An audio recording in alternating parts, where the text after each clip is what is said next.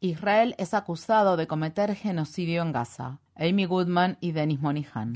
In 1948, the newly formed United Nations marked the signing of the Universal Declaration of Human Rights. En 1948, la recién creada Organización de las Naciones Unidas estableció la Declaración Universal de los Derechos Humanos y la Convención para la Prevención y la Sanción del Delito de Genocidio. La Convención sobre el Genocidio fue una respuesta al holocausto de la Segunda Guerra Mundial, durante el cual 6 millones de judíos europeos fueron asesinados por la Alemania nazi. Rafael Lemkin, un abogado polaco de ascendencia judía, acuñó el término genocidio durante la guerra mientras desarrollaba argumentos legales para llevar a juicio a los criminales de guerra, lo que condujo a los juicios de Nuremberg. 1948 también fue el año en el que se fundó el Estado de Israel aunque muchos consideraron al recién creado Estado de Israel un refugio seguro para la población judía de todo el mundo tras el holocausto, los palestinos denominan a ese periodo la Nakba, que en árabe significa catástrofe.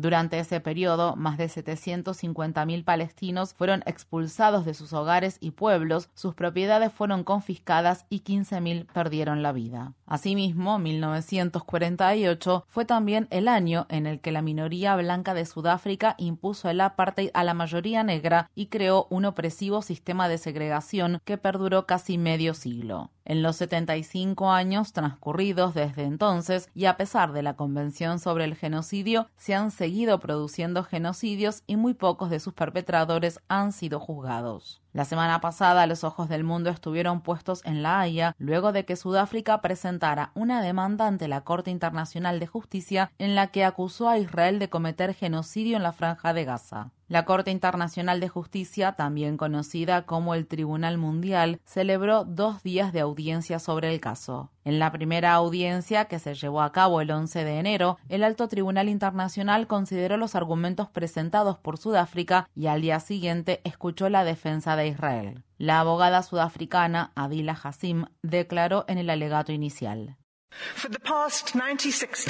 Durante los últimos 96 días, Israel ha sometido a Gaza a lo que se ha descrito como una de las campañas de bombardeos convencionales más intensas de la historia de la guerra moderna.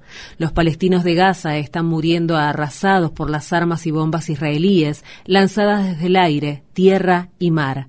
También corren riesgo inmediato de morir de hambre, deshidratación y enfermedades como consecuencia del actual asedio por parte de Israel, la destrucción de las ciudades palestinas, la insuficiente ayuda que se permite hacer llegar a la población palestina y la imposibilidad de distribuir esta ayuda limitada mientras caen las bombas.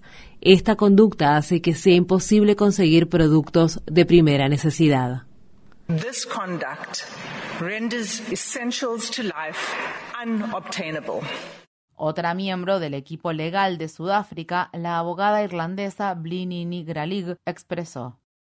On average, 247 Palestinians en promedio, 247 palestinos mueren o corren el riesgo de morir cada día, muchos de ellos literalmente despedazados. Esta cifra incluye a 48 madres cada día, dos cada hora, y más de 117 menores cada día, lo que ha llevado a UNICEF a calificar las acciones de Israel como una guerra contra los niños y niñas. Familias multigeneracionales enteras serán aniquiladas y aún más niños y niñas palestinos seguirán convirtiéndose en lo que en inglés se denomina WCNSF, menor herido sin familia sobreviviente, un nuevo y terrible acrónimo que surgió en el marco del ataque genocida de Israel contra la población palestina en Gaza.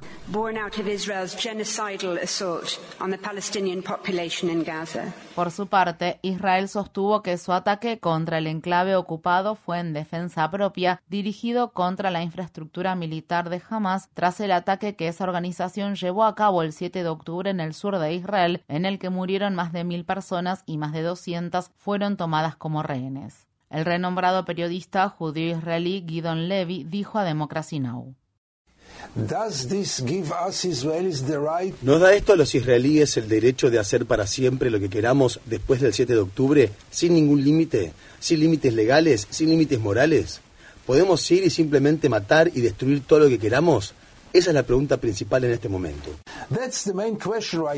Levy forma parte del consejo editorial del periódico israelí Haaretz. Recientemente escribió una columna titulada Si lo que ocurre en Gaza no es un genocidio, ¿qué es entonces? En ese artículo, Levy escribe Supongamos que la posición que Israel presentó en La Haya es correcta y justa y que Israel no cometió genocidio ni nada que se le parezca. Entonces, ¿qué es esto? ¿Cómo se llama esta matanza masiva e indiscriminada que continúa incluso mientras se escriben estas líneas sin ningún tipo de restricción a una escala difícil de imaginar? se pregunta Levi. Cualquier medida dispuesta por la Corte Internacional de Justicia deberá ser adoptada por el Consejo de Seguridad de las Naciones Unidas, donde Estados Unidos, el más firme aliado de Israel y su principal proveedor de armas, suele ejercer su derecho de veto para protegerlo. Estados Unidos no ha dudado en acusar a otros países de genocidio. Por ejemplo, ha señalado a Serbia en la década de 1990, a Birmania en la última década por sus atrocidades contra la minoría rojinia, ha condenado el encarcelamiento masivo de uigures en China y la invasión rusa de Ucrania.